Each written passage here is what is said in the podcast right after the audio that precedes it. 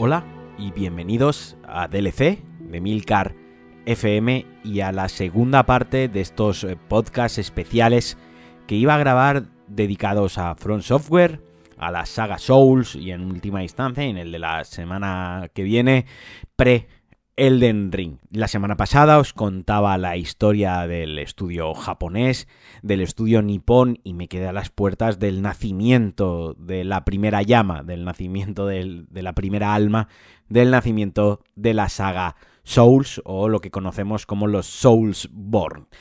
Os contaba, como dije en el último podcast, un poquitín la trayectoria de lo que había sido el estudio, de cómo pasó de ser un estudio eh, que nació originalmente para desarrollar eh, software a desarrollar videojuegos. Y también os hablé de la figura de Miyazaki, que por aquel entonces todavía no era el CEO de la compañía, pero que ya iba escalando dentro de la misma y que ya iba ascendiendo, que iba teniendo cierto peso dentro de las decisiones que se tomaban. Partiendo de esta base, os voy a reconocer que este quizás es el podcast más difícil al que me he enfrentado, sobre todo a la hora de plantearlo. Llevo varias semanas preparándolo. Eh, tenía un guion bastante chulo hecho, pero me parecía que quedaba todo demasiado encorsetado, demasiado, frío, impersonal y demasiada información una tras otra. Así que decidí darle una vuelta y he decidido que este podcast va, va, a salirme desde la boca del estómago. Tengo unas notas, unas, unos guiones, unos puntos que quiero tratar. Voy a empezar hablando en sí del concepto de la saga Souls, de la innegable influencia en la industria, en cómo han cambiado los videojuegos en la última década gracias, gracias a, a ellos. Y luego haré un repaso pues de cada uno de los juegos intentando entrar en mayor o menor detalle.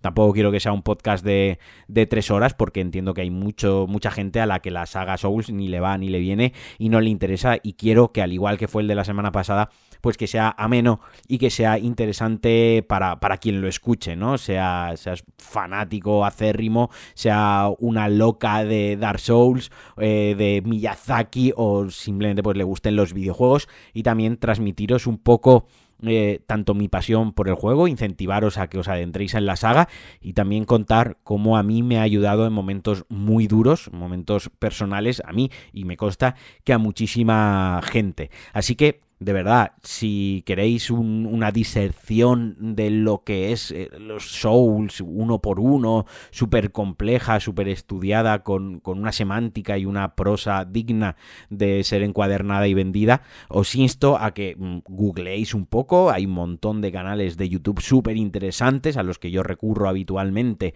para ver cosas sobre los Souls. También os insto a escuchar otros podcasts también buenísimos que hay profundizando en el tema pero yo he decidido que le voy a dar mi toque personal y que os lo quiero contar como si estuviésemos tomándonos una cerveza y os estuviese contando por qué me flipan tanto estos putos juegos.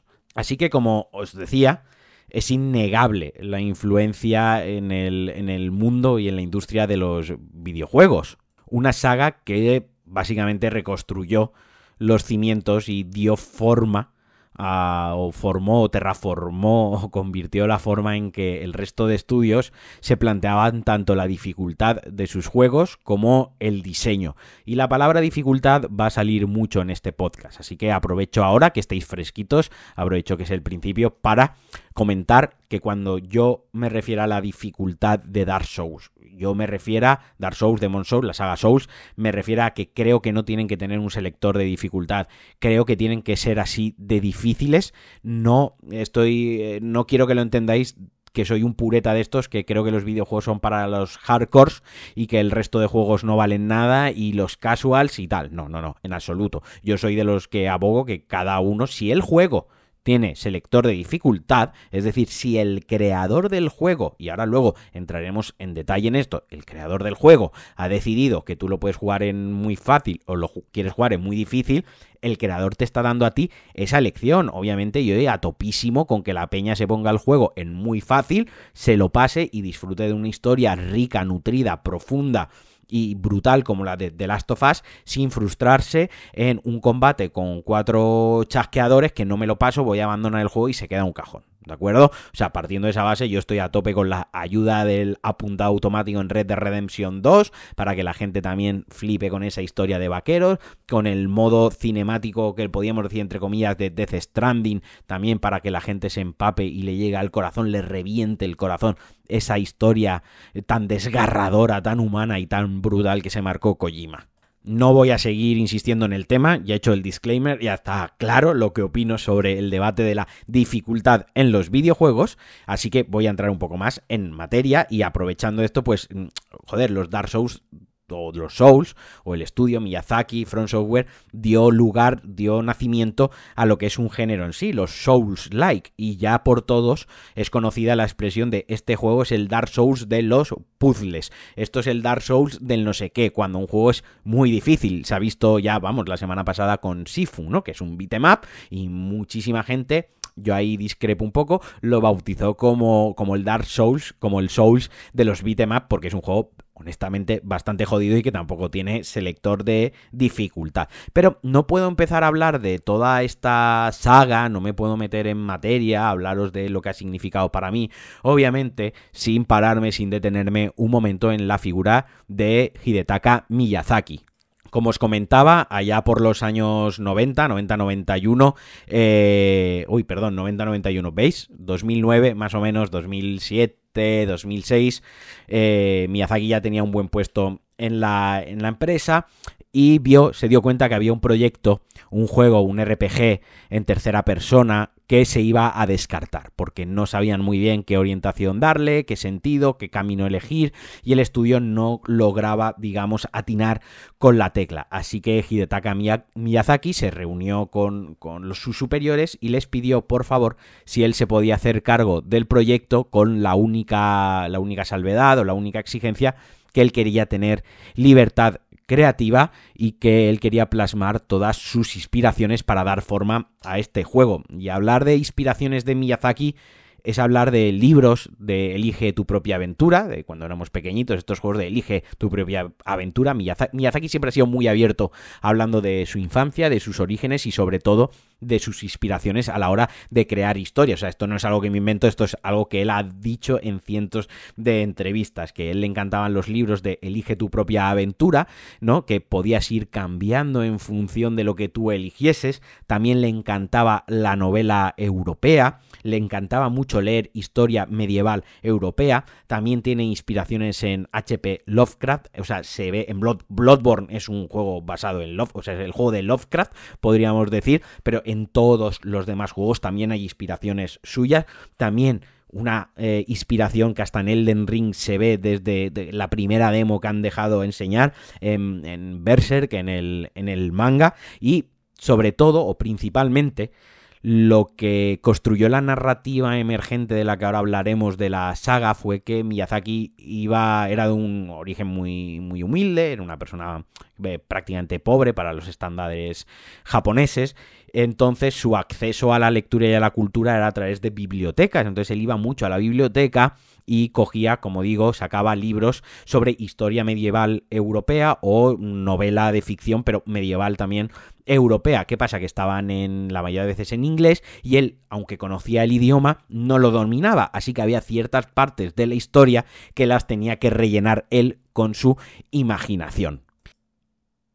Y ahora ya, teniendo esto claro, sabiendo de, dónde viene la pirula, ¿no? Dónde tiene, con cariño y desde el respeto, la tarita Miyazaki, podemos hablar de esa narrativa emergente que se planteó en los Souls. Los Souls tienen una peculiaridad, tienen una característica, mejor dicho, que es que no hay una cinemática inicial donde empieza la aventura, donde se te cuenta lo que está pasando como en una película.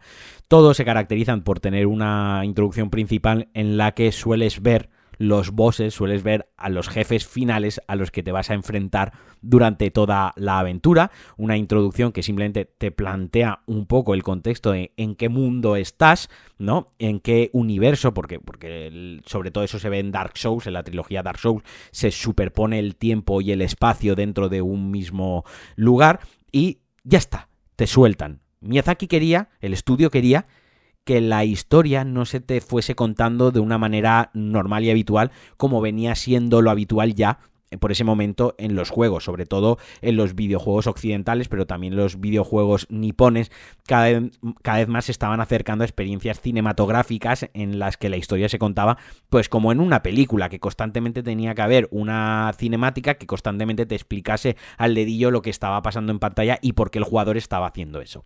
Bien, pues From Software, Miyazaki, los shows rehuyeron de todo eso y la historia se contaba, se cuenta a través de el escenario, en ver el escenario, pues bueno, si hay un torreón y el torreón está medio reventado, pues probablemente es que aquí hubo una batalla. Si entro en una sala eh, y veo cadáveres vestidos con ropa eclesiástica, pues igual esto era una capilla que entraron y hubo una matanza. Y si bajo a una mazmorra o una cárcel y veo un montón de cadáveres eh, podridos, amontonados, pues a lo mejor aquí hacían auténticas barbaridades o a lo mejor hubo una gran enfermedad y fue la manera de mitigar y de deshacerse de los residuos humanos. Pero todo eso está ahí. Los escenarios tienen un nivel de detalle eh, altamente, vamos, eh, que rozan la locura, que rozan, iba a decir obsesivos, pero es que rozan la demencia, ¿no? Porque el propio escenario te cuenta la historia. También la historia se cuenta a través de los objetos y los ítems que va recogiendo el jugador. Esto es un arma de doble filo porque esto está guay por lo mismo, porque tú recoges un escudo y en la descripción te tienes que ir al menú, leer la descripción y en la descripción de ese escudo te da como un fragmento de la historia que quizás se complemente con pongamos un casco que vas a recoger en otra zona 15 horas después del juego, te dé otro trozo de historia y cuando derrotes a un boss, a un jefe, su alma, la descripción de su alma te acabe de completar el último párrafo de esa historia. Como digo, eso es un arma de doble filo porque eso incentiva mucho al jugador a pues a querer investigar más, a leerse con detenimiento las descripciones de los objetos, a su curiosidad por querer cogerlo todo y recogerlo todo y también un poco a que se meta en esa inmersión en el mundo y que conecte. Pero por otra parte está la pega está la contra de que si no recoges ciertos objetos o muchos objetos, pues te pierdes gran parte de la historia que obviamente pues te la puedes imaginar, la puedes deducir, pero tú de primera mano te la pierdes. Esto, por otra parte, dio pie al nacimiento a una comunidad, tanto en YouTube como en foros, que se dedican eh, exclusivamente a desgranar el lore de todos los juegos, con lore plays o con vídeos con historia muy bien montados y muy bien contados, que van leyendo todas las descripciones en orden, que van hablando de las zonas cuando lleguen. Pero bueno, lo importante aquí es quedarse con ese concepto de esa narrativa que quiso crear From Software, que Miyazaki quiso introducir porque le recordaba lo que le pasaba a él de pequeño, que tenía que rellenar, que tenía solo parte de la historia y el resto de la historia la tenía que rellenar él con la imaginación, solo que aquí nuestra imaginación son las descripciones de los objetos y las pistas que nos van dando por el, por el escenario. Otra de las características del juego es que no te trata como un subnormal. Insisto, era un momento de lanzamiento donde los juegos cada vez eran más eh, sencillos, más accesibles. No digo que eso sea bueno, sea malo, solo digo que eran así porque era como hacer que tuviese una barrera de entrada más liviana, más suave y más gente llegase al mundo de los videojuegos. Si, por ejemplo, Uncharted, que se lanzó más o menos por esas fechas, estaba la, la saga naciendo por esas fechas, pues Uncharted era como una película de Indiana Jones, facilita, que se te contaba con gags, con escenas de aventura, tal cual, pues alguien que nunca hubiese jugado a los videojuegos, pues a lo mejor le decía, oye, me apetece comprarme una PlayStation o me apetece comprarme una Xbox y jugar a este juego porque mira, parece una película inter bla bla bla bla bla, ¿no? Pues eh, en ese momento, con, juegos así que cada vez te trataban más como que tú no supieses jugar a un videojuego, Dark Souls se fue, o Demon Souls, mejor dicho, vais a, voy a decir siempre Dark Souls, porque yo primero, luego lo iba a contar, luego lo contaré, primero jugué a Dark Souls y luego jugué a Demon Souls. No, no, me, no me avergüenzo, fue, fue así como yo descubrí la saga. Habrá otra gente que sea, no, yo importé Demon Souls de Japón porque ya sabía que iba a ser un gran juego. Pues toma tu pin y tu palmadita a la espalda, quiero decir. O sea, aquí somos una comunidad, los, los fans de From Software, de Soul, para mí, toda la comunidad es igual a mí. Me da igual que hayas descubierto el juego hace dos meses, que hayas descubierto el juego hace diez años. Yo te voy a tratar como un igual dentro de la comunidad, me lo voy a pasar bien hablando contigo, voy a discutir si voy a tener que discutir contigo, etc, etc. Pero como os decía, Front Software rehuía de todo eso. Era un juego donde te soltaban, literalmente te soltaban, y con unas pequeñas notas en el suelo, que eso es otra seña característica de, de, toda la saga y que luego lo copió Sony, ha tenido influencias incluso en el sistema, en el sistema operativo de Sony, incluso en el mando de Sony, fijaos hasta dónde llega la influencia de los Souls, pues te dejaban suelto para que tú mismo tuvieses que averiguar, buscarte la vida de por dónde ir, no te van diciendo, vale, tu siguiente objetivo es tal, no hay un menú donde puedas revisar cuáles son tus próximos objetivos o las tareas que te quedan hacer. Si te dejas una side quest a medias, es que, bueno, a lo mejor no sabes ni que ese personaje te da una misión secundaria. A lo mejor hablas con el personaje, acaba el diálogo y te vas por ahí. No sabes que si haces otra cosa y vuelves a hablar con ese personaje, continúa a darte un diálogo diferente. Rehuía totalmente de todo eso. Y por último, una de las la más importante y de la que pues, he empezado hablando antes era la dificultad. ¿Por qué, en este caso, el creador del videojuego? ¿Por qué los creadores del videojuego, en este caso, decidieron no poner un selector de dificultad? Pues bien, desde el estudio lo que querían es que todos los usuarios del juego tuviésemos exactamente, exactamente la misma experiencia que la dificultad no segmentase a los jugadores, que no segmentase la comunidad, porque obviamente si te pasas el juego en fácil o en difícil, tu experiencia es diferente. Para empezar, que el juego igual te lo pasas en 3 horas o te lo pasas en 9. Igual el juego te frustra y sientes un como una sensación de superación, que es algo que, que vamos, es lo que engancha, es la droga que tienen estos juegos. O a lo mejor si es muy fácil, dices, este juego es un coñazo. Si es que solo hacía que disparar, darle al botón de disparar y tiraba para adelante y no me han matado ni una vez. Sí que es cierto que la dificultad puede cambiar la experiencia. Entonces ellos querían que eso no fuese así y que para todos todos, todos, tanto para el que abandona el juego en el primer boss como el que se lo pase 20 veces, la experiencia fuese la misma. Y eso lo encontraron en la dificultad. Pero una dificultad, ojo, que no es artificial, no, bueno, no siempre es artificial, obviamente, pues han lanzado Demon Souls, Dark Souls 1, 2 y 3, se ha lanzado Bloodborne, se ha lanzado Sekiro, o sea, son bastantes títulos y obviamente ha habido un poco de todo y ha habido altibajos, lógicamente, pero era una dificultad que no castigaba como, como castigaban la dificultad de, otros juegos. En plan, eh, te he matado, pues vuelves a repetir este trozo, ¿no? Desde el último punto control, te he matado, lo vuelvo a repetir, te he matado, lo vuelvo a repetir, te he matado. No, no, no quería castigarte. Lo que quería era enseñarte. En, ese momento fue algo disruptivo para cómo, para cómo se diseñaban los juegos. Eh, se basaba en el intentar, fracasar, volver a intentar aplicando lo aprendido la última vez, volver a fracasar, volver a intentar mm, eh, volver a intentarlo aplicando lo aprendido las dos, las dos anteriores veces y superar el desafío.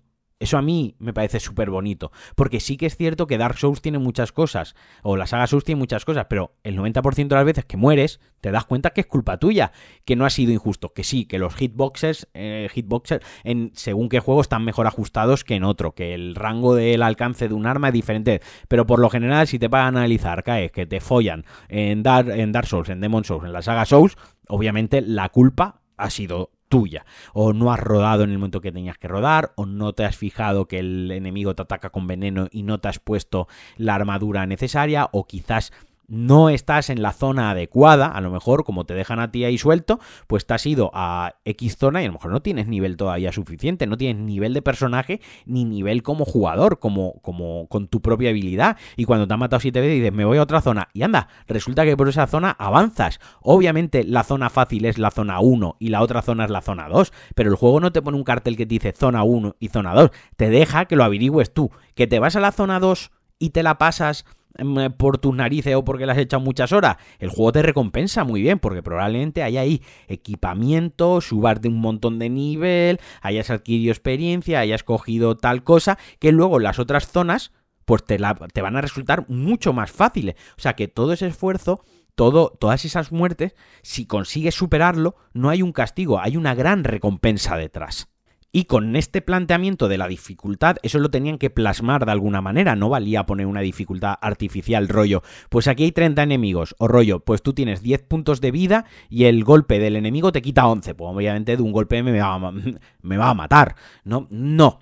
La dificultad eh, iba implementada por ciertas mecánicas que hasta el momento se habían visto muy poco, se habían visto de forma diferente, pero no de esta manera. Y entre ellas estaba, por ejemplo, la reaparición de enemigos cada vez que íbamos al nexo, ahora luego hablaremos un poco más en profundidad de esto, íbamos a nuestro nexo, que es como nuestra casa segura, nuestra zona segura, o descansábamos en una guerra. Cada vez que descansábamos, cada vez que llegábamos a un punto en el que podíamos subir de nivel, podíamos cambiar el equipamiento, etc., por ejemplo, en ese punto se resucitaban todos los enemigos del nivel, excepto los bosses, volvían a nacer. Es decir, que si tú habías superado una zona, había llegado a una zona segura, pero te habías dejado un objeto detrás, decías, bueno, descanso, subo de nivel y vuelvo a por el objeto. No, es que te vas a tener que volver a enfrentar a esos, a esos enemigos, ¿no? Luego introdujeron otro concepto que era, si tú pierdes, te mataba un enemigo, perdías la experiencia que llevabas encima, es decir, las almas eran como monedas, ¿no? Y si te mataba X enemigo, las monedas se caían al suelo. Entonces, renacías, es decir, volvían a renacer también todos tus enemigos, tenías que llegar a ese punto y recuperar tus almas, recuperar tus monedas, recuperar tu experiencia, llamadlo como queráis. Yo me voy a referir en almas constantemente, incluso en Bloodborne, que son ecos de sangre, yo me voy a, referir, me voy a referir a ellos como, como almas. Pero ¿qué pasaba si en ese transcurso te mataban? Que las perdías para siempre. Si te habías dejado 60.000 almas porque llevas un rato sin subir nivel, te mataban y cuando ibas a volver a por ellas te caías por un precipicio, que eso pasa bastante, las perdías para siempre, esas 60.000 almas que podían haber sido 3 horas de farmeo o 4 horas de, de juego o matar a dos bosses, se perdían para siempre. Claro, esto es muy frustrante y esta dificultad es la que está dentro del propio juego, dentro del core, dentro de la propia mecánica del juego. No es que el enemigo es muy difícil y no es que el enemigo me dispara mucho y me quita mucha vida. No, no, no, no. Aquí la dificultad está en la tensión, en cómo te enfrentas a, bueno, esta vez tengo que ser un poco más conservador al enfrentarme a los enemigos porque si muero ya no es solo que muero, sino que pierdo todo todo ese progreso. Y otra de las mecánicas que introdujeron fue los mensajes cooperativos, la cooperación silenciosa, el que un jugador pudiese dejar un mensaje en el suelo diciendo, cuidado, detrás de esa esquina te van a pegar una puñalada en la espalda. Que, también hay jugadores, y esto es muy guay porque el juego lo, lo, lo, lo, permite, puedes trolear, puedes decir zona segura, avanza sin miedo y que llegues y que te peguen una puñalada, ¿no? Porque es, es parte de, de la esencia. Pero también pusieron un sistema de valoración de mensajes. Tú puedes valorar el mensaje que ha dejado otro usuario. Eso luego llegó a evolucionar incluso que si te valoraban un mensaje recibías vida mientras estabas jugando. Creo recordar, y ahora de memoria, mm, si no lo estoy diciendo bien, no os enfadéis conmigo, creo que era en, Dark Souls 2. Eh, La cuestión es que esta manera de cooperar, esta manera de ayudarse, de compartir tu experiencia dejando un mensaje en el suelo que pueda ayudar al que viene detrás, esto nació de Miyazaki eh, bajando de una montaña nevada con el coche y de que unos a otros se iban avisando de que tuviesen cuidado. Eh, tan sencillo, tan humano, tan mundano como eso lo introdujo en el juego. Y eso llegó a calar tanto en, en Yoshida y en PlayStation que cuando diseñaron la PlayStation 4, su interfaz, sus funcionalidades, añadieron el botón Share, el botón de compartir captura, compartir pantalla de hacer la captura y compartirla, eso viene de querer compartir tu experiencia y eso viene de que les encantó esta idea. Esta idea que les encantó al principio, porque la primera vez que vieron Demon Souls en Sony, que es exclusivo de PlayStation, casi se tiran por la ventana. O sea, no les gustó nada. Pero bueno, estas mecánicas son las que asentaron tanto la saga, como decía al principio del podcast, el, nacimiento de los, soul, de los Souls-like, ¿no? De, del género. Y vaya, tantos así que pues puedo nombrar unos cuantos juegos, como por ejemplo The Surge, Nio, Nio 2, Lord of the Fallen, Saltan Sanctuary, o el español Blasphemous, Mortal Cell, son juegos que tienen, que tienen estas mecánicas, ¿no? De perder experiencia, de que renazcan los enemigos. Vaya, que incluso Jedi Fallen Order, descansas, te pones a meditar en ciertas zonas para poder subir de nivel y cuando lo haces reaparecen los enemigos. Estamos hablando que una franquicia, una saga, una marca como Star Wars ha inspirado no copiado, porque aquí no se puede decir, ah, lo has copiado, nadie tiene, nadie tiene, esta mecánica es mía y no la puedes usar. Se ha inspirado en Demon Souls.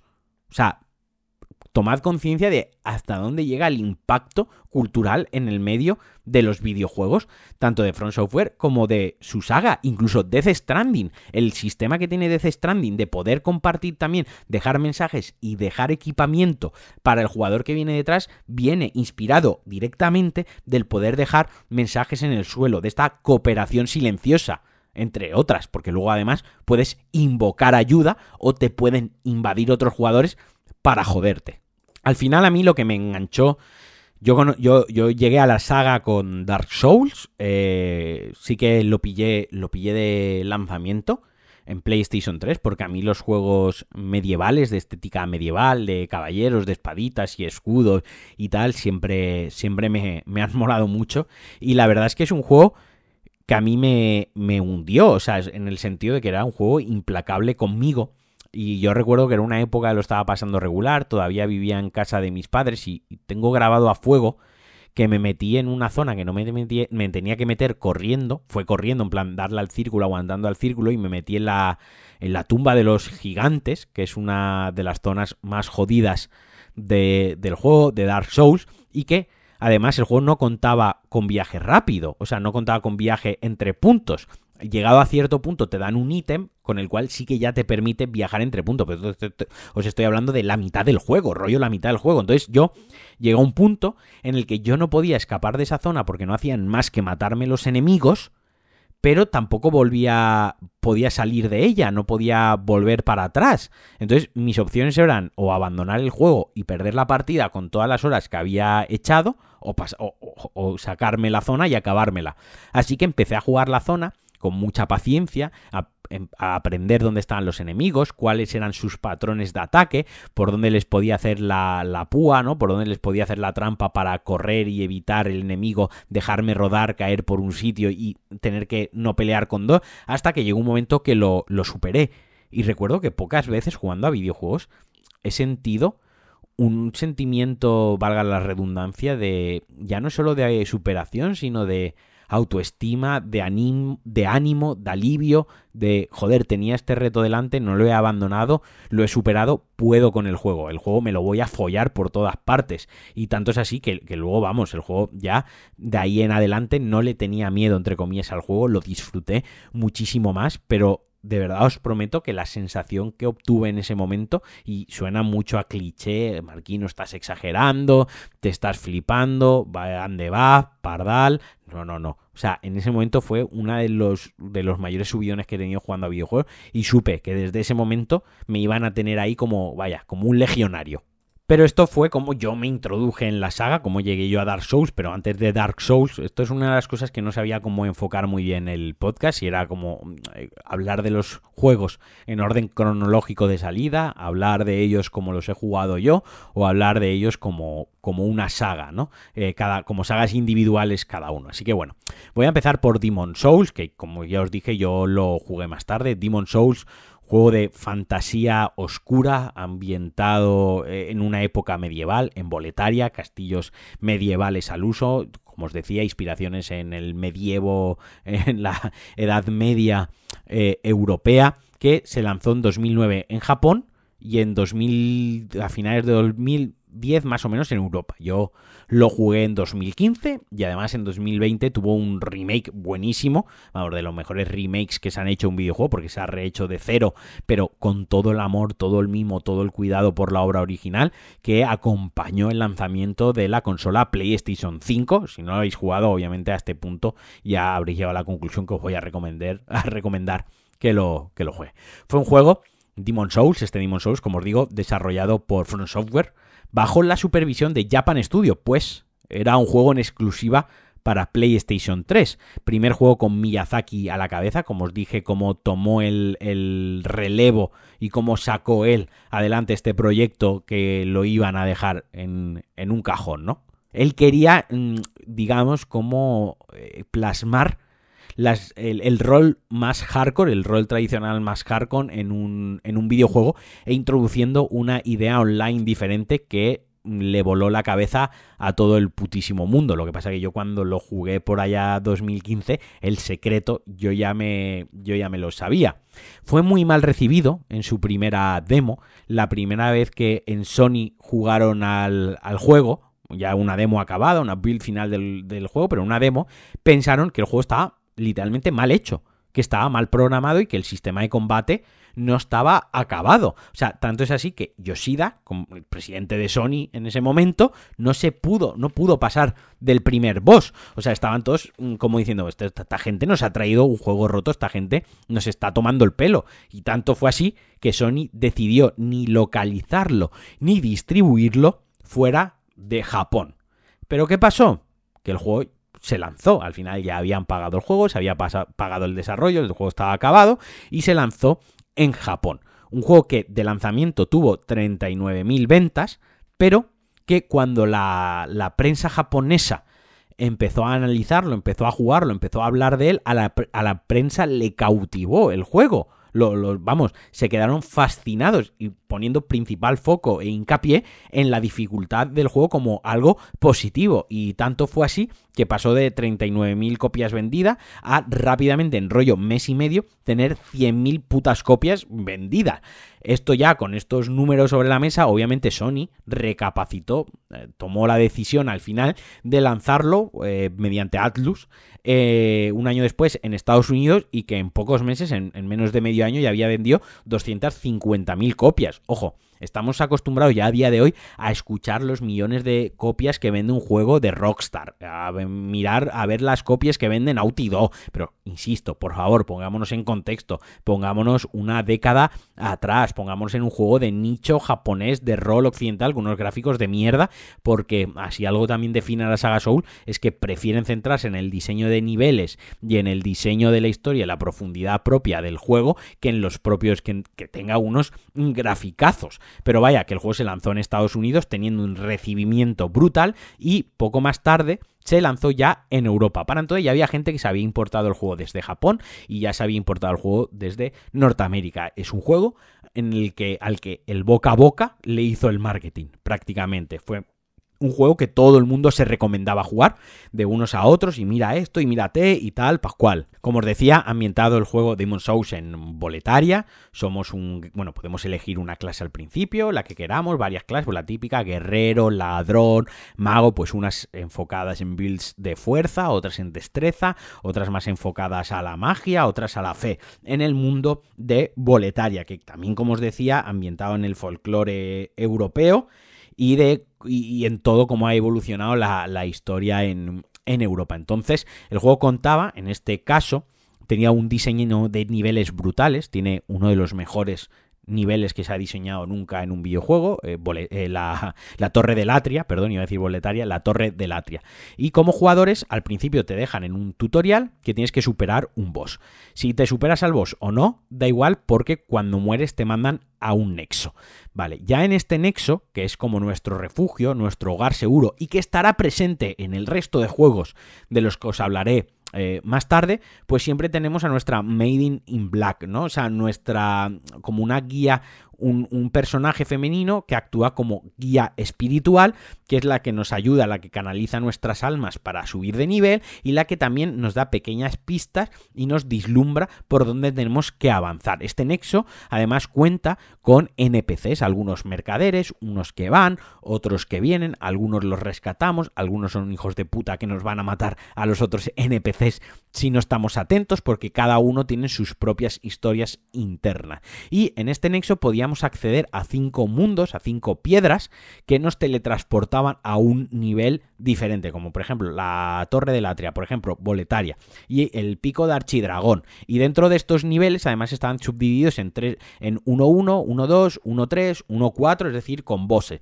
A lo mejor tú ibas al 1-1 te hacías el 1-1 bien, te hacías el 1-2 bien, pero en el 1-3 te petaban el orto. Entonces te tenías que ir al 2-1 o te ibas al 4-1 porque un colega te había dicho que ahí está la espada luna, que con esa espada te lo pasas más fácil. Vete, primero coges la espada y te vuelves a tal punto y con eso te lo haces súper fácil, ¿no? Y básicamente esa era la estructura de, del juego, un nexo en el que hacíamos viajes de un punto a otro.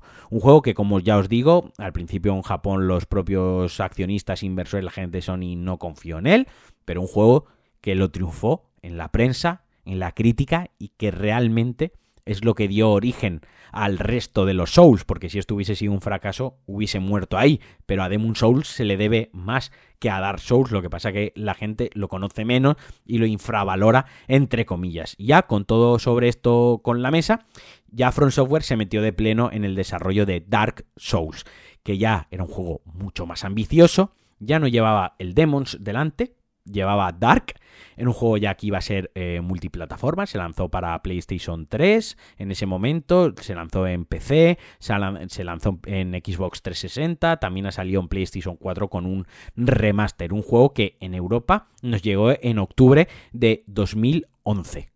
Un juego que partía con las mismas dinámicas y las mismas bases de las que partía Demon's Souls. Un tutorial al principio, un mundo tutorial en el que simplemente te dejan caer una llave para que abras tu celda y tú ya estás ahí. Y con unas pequeñas pistas en el suelo, pues tienen con R1 ataque sencillo, con R2 ataque fuerte. Y tú vas avanzando por el nivel hasta que llegas a un boss que te revienta. En este caso, si el boss te reventaba, no podías pasar. Te tenías que pasar el boss para, para poder llegar a la zona del nexo. Pero, entre otras muchas cosas, una cosa que caracterizó a Dark Souls y que lo sigue caracterizando y que pocos juegos lo han podido alcanzar, en mi opinión, Bloodborne, en mi opinión, Dark Souls 3 y, y, pocos juegos más, pero vaya que simplemente la propia saga, los propios creadores del juego son los únicos que se han podido superar en esto, o, al menos igualarse, fue el diseño de niveles. Y cuando digo niveles lo digo en plural, pero realmente solo hay un nivel.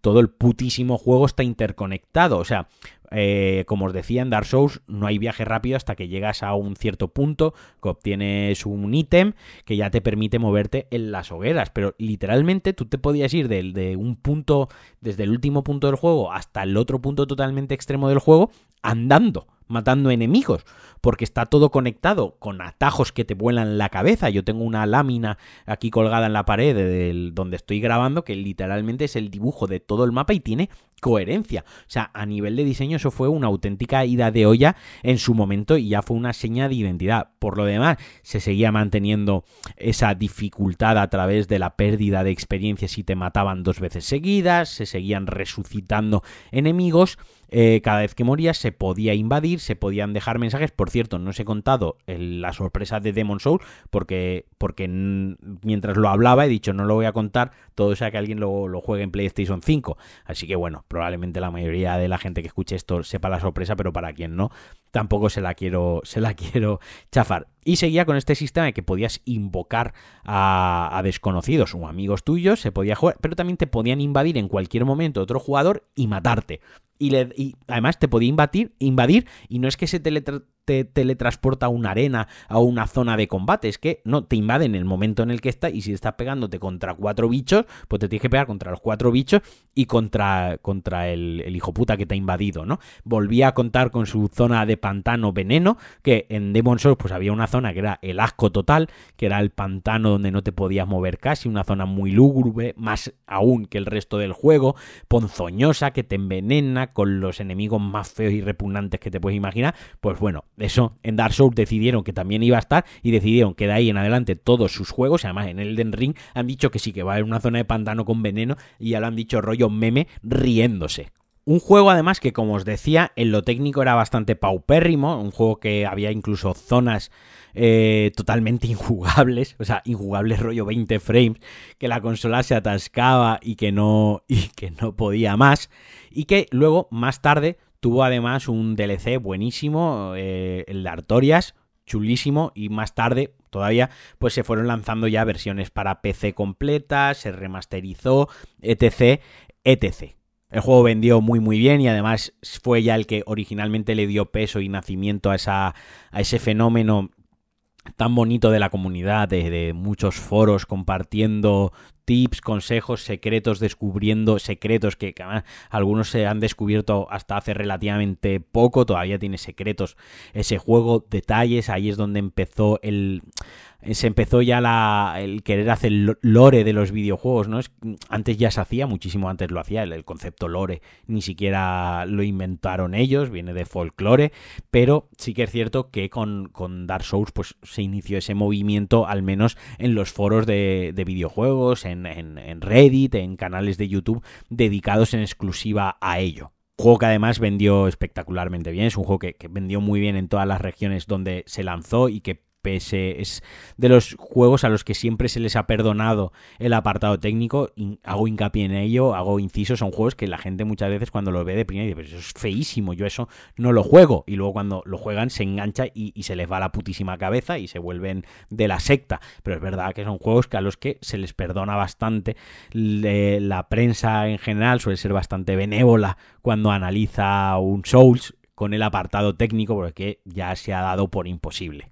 Y tanto fue así el éxito que, bueno, ya enseguida, enseguida, en 2012 ya se anunció Dark Souls 2. O sea, nada, meses después, eh, un año prácticamente después del lanzamiento de Dark Souls 1, se anunció Dark Souls 2. Una cosa que no he comentado con, con Demon Souls y con Dark Souls, que también es muy importante en toda la saga, es el concepto, es el New Game Plus. O sea, son juegos en los que mm, en la primera vuelta, en el primer run, ni, no lo ves todo ni lo desbloqueas todo. Son juegos que se prestan, están diseñados e invitan a que cuando acabes la partida empieces una nueva partida conservando todo lo que tienes, aumentando el nivel de los enemigos y también el tuyo, y que invita a que te lo pases muchas veces, porque tienen pactos, tienen side quest, eh, misiones secundarias que si haces una se te muere otro personaje, tienen pequeñas variaciones en el final, entonces invitan mucho a que se repitan. Bueno, con esto sobre la mesa lo digo porque hay gente que a día de hoy todavía juega Dark Souls 1 como yo, de manera recurrente, con un personaje que tiene ahí desde el año que catapum y lo voy reutilizando, o Dark Souls 3, que esta semana con todo el mono dije, voy a ponérmelo otra vez,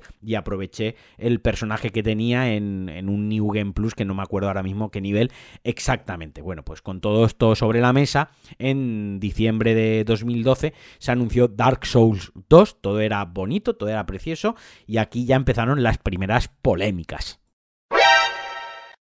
Acabáis de escuchar un sonido de alerta, ahora tocaba hablar de Dark Souls 2, tocaba continuar con el podcast y más o menos me quedaba pues una hora y media larga todavía de grabar, pero eh, he recibido una llamada con un problema personal bastante grave y bastante importante y os voy a ser totalmente honesto. He intentado ponerme tres veces a grabar eh, lo que quedaba de podcast, pero tengo un bloqueo creativo y mi mente, honestamente, no estoy para, para transmitir con alegría mi pasión sobre la saga Soul. Así que vamos a hacer una cosa voy a lo, y esto si lo estáis escuchando esto porque ya habéis escuchado lo anterior eso lo voy a publicar a modo de parte 1 y la semana que viene junto a la previa de Elden Ring pues acabaremos de hablar de Dark Souls 2 Dark Souls 3 Bloodborne y Sekiro. De verdad os pido mm, disculpas de todo corazón. Esto me, sabe fatal. Eh, siento que estoy quedando pero súper mal para, para con, la gente que me sigue, que me escucha, en definitiva con, con todos y todas las que estáis ahí.